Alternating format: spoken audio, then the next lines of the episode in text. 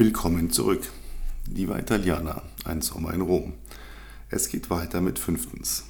Wir hatten etwas gebraucht, ihren Koffer auf den Rücksitz meines Fiats zu quetschen. Erstaunlicherweise schien ich über noch weniger Platz zu verfügen als ein Sportwagen. Sie saß schweigend neben mir, zündete sich gelegentlich eine Zigarette an, blies den Rauch dabei immer sorgfältig aus dem leicht geöffneten Fenster und ab und zu merkte ich, dass sie mir einen kurzen Blick von der Seite zuwarf.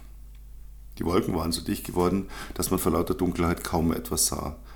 Die Scheinwerfer des Fiats schienen mehr dekorativen Zweck zu haben. Sie waren jedenfalls keine große Hilfe. Irgendwann war mir eingefallen zu fragen, wo ich sie absetzen sollte. Sie hatte mir die Adresse buchstabiert, die ich in mein Handy tippte, um dann die Navigation zu starten. Es waren nur noch ein paar Kilometer, als ich anhalten musste, weil die Straße vor uns überschwemmt war, dass ich mich nicht traute, einfach durchzufahren. Sie war eingeschlafen und als der Wagen hielt, schrak sie hoch, blickte sich verwirrt um und fragte dann fast ängstlich, wo sind wir? Ich weiß nicht, ob sie plötzlich dachte, ich wäre sonst wohin gefahren, um jetzt über sie herzufallen, oder ob es an ihrem kurzen Schlaf lag. Aber ich beeilte mich, ihr das Handy-Display unter die Nase zu halten, damit sie sehen konnte, dass wir fast bei ihr angekommen waren. Ihre Züge hatten sich wieder entspannt und jetzt starrten wir beide auf die Überflutung vor uns und versuchten zu erraten, wie tief das Wasser wohl sei.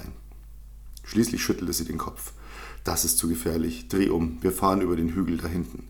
Dann kommen wir von oben in meine Straße. Da wird noch kein Wasser sein. Sie dirigierte mich durch viele kleine Straßen, teilweise fast nur bessere Fußwege. Und jetzt spielte mein Fiat seinen Vorteil voll aus. Er zwängte sich einfach durch jede noch so kleine Toröffnung. Das Navi hatte uns längst verloren.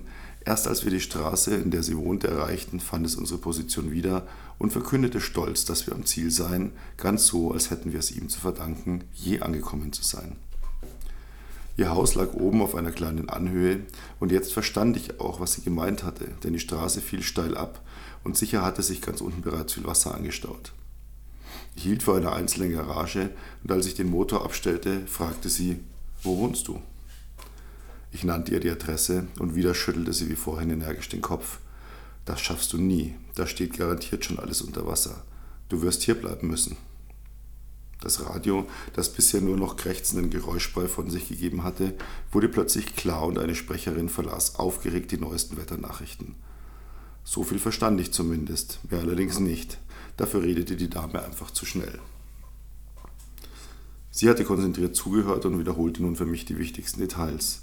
Sie sagen, es kommen Orkanböen, schwere Gewitter, Hagel und noch mehr Regen, die ganze Nacht über. Nein, das ist zu gefährlich, du musst hier übernachten.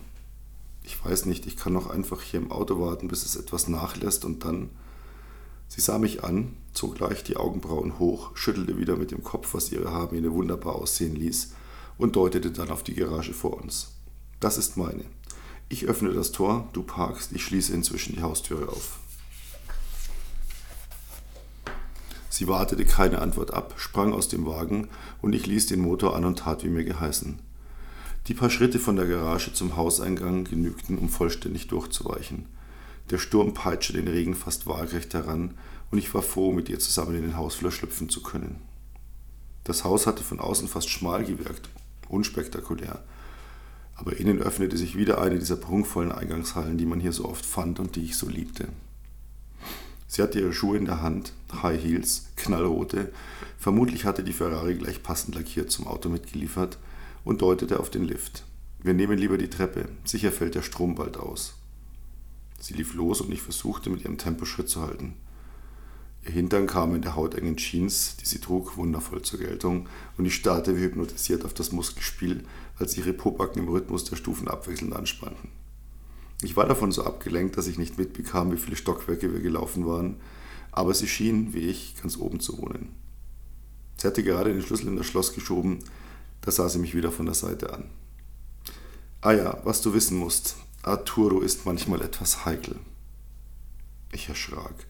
Sie hatte einen Mann, der etwas heikel war und brachte jetzt mitten in der Nacht mich mit nach Hause.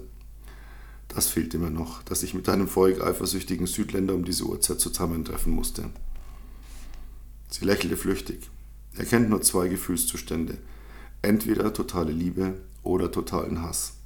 Damit öffnete sie die Türe und ich versuchte mit mulmigem Gefühl irgendwie mit der Situation fertig zu werden.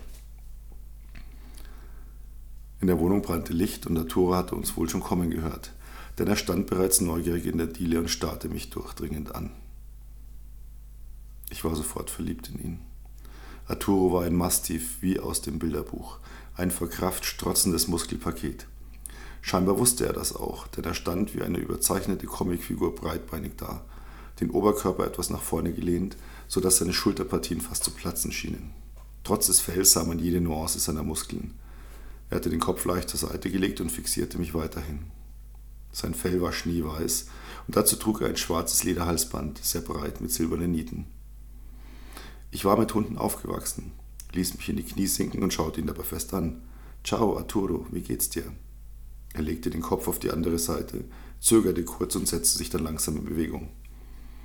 Er kam ganz dicht heran, sah mich nochmals prüfend an und leckte mir dann übers Gesicht. Ich streckte meine Hand nach ihm aus und streichelte ihn. Sein fester, starker Körper fühlte sich wundervoll an und er begann verzückt mit dem Hinterteil zu wackeln. Sie hatte die ganze Szene amüsiert beobachtet und ihr Lächeln war jetzt warm. Wenn Naturo dich mag, dann bist du in Ordnung. Und glaub mir, das ist lange her, dass er jemanden mochte. Er ist wirklich heikel. Damit gab sie mir ein Zeichen, ich solle eintreten, und Arturo lief voran und drehte dann den Kopf in meine Richtung, als wolle er sagen, nun komm endlich. Die Diele führte ohne Übergang direkt in den Wohnbereich und ich sah mich neugierig um. Sehr feminin alles, helle Farben, viel weiß, an der rechten Seite trennte eine lange Theke einen Teil des Raums zur offenen Küche ab. Ansonsten gab es ein paar Sessel, einen riesigen Fernseher, moderne Kunst an den Wänden und eine recht kleine Couch. Das würde eine harte Nacht werden bei meiner Größe, aber es war immer noch besser, als irgendwo auf der Strecke im Unwetter festzustecken. Ich konnte eine Dachterrasse sehen, die den Blick auf die Stadt freigab, und eine Türe, die wohl in das Schlafzimmer führte. Sie hatte mir kurz Zeit gelassen, mich umzusehen und war hinter die Theke getreten. Ich brauche jetzt einen Drink. Du auch? Ich nickte und sie schenkte zwei Gläser Wein ein, und während sie mir eines zuschob, zündete sie sich eine Zigarette an und hielt mir dann das Päckchen hin. Zum ersten Mal sah ich sie jetzt richtig bei Licht. Falls sie Make-up trug, hatte es den Regen gut überstanden, denn es war nichts verschmiert oder verwischt. Sie hatte den großen Mund mit vollen Lippen, der wunderbar zu ihrer sehr tiefen, leicht rauchigen Stimme passte. Ihre Frisur hatte gelitten, aber das stand ihr gut, und ständig spielte ein leichtes Lächeln in ihrem Gesicht, das mich magisch anzog.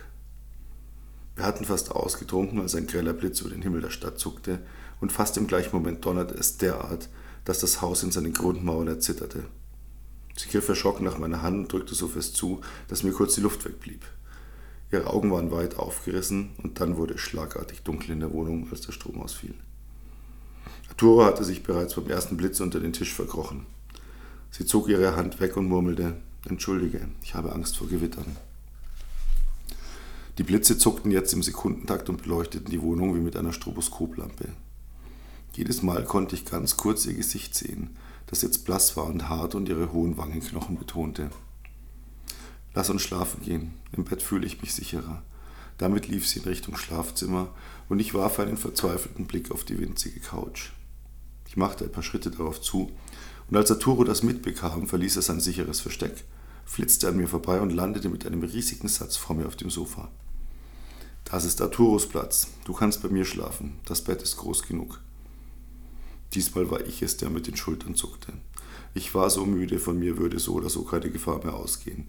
Sie zeigte mir ein kleines Gästebad, das man von der Diele aus erreichte, und ich wusch mein Gesicht, zog meine immer noch nassen Sachen aus, und als ich in Unterhosen und T-Shirt in ihr Schlafzimmer kam, war sie gerade dabei, sich etwas Frisches überzuziehen. Und genau in dem Moment beleuchtete ein weiterer Blitz das Zimmer, und ich konnte ihre Brüste sehen, die groß und schwer waren und leicht nach unten zogen, was sie nur umso authentischer wirken ließ. Und ganz kurz schoss mir das Blut in die Lenden, und dann war es wieder dunkel und die Szene vorbei und ich beruhigte mich schnell wieder. Dann lagen wir beide in ihrem Bett, jeder auf seiner Seite, ganz am Rand, und wie immer konnte ich nicht schlafen, begann mich hin und her zu wälzen, und als ich gerade überlegte, wie ich unauffällig ins Wohnzimmer käme, um eine Zigarette zu rauchen und noch etwas Wein zu bekommen, erschütterte wieder ein besonders heftiger Donner das Haus, und sie griff nach mir und zog mich an sich, und mein Gesicht landete an ihrer Brust, und ihr bezaubernder Duft und die Wärme ihres Körpers beruhigten mich plötzlich so, dass ich einschlief. Und endlich, nach wahrscheinlich über einem Jahr, schlief ich, ohne ständig aufzuwachen, tief und traumlos. So, damit sind wir für heute wieder ein Stück weiter in der Geschichte.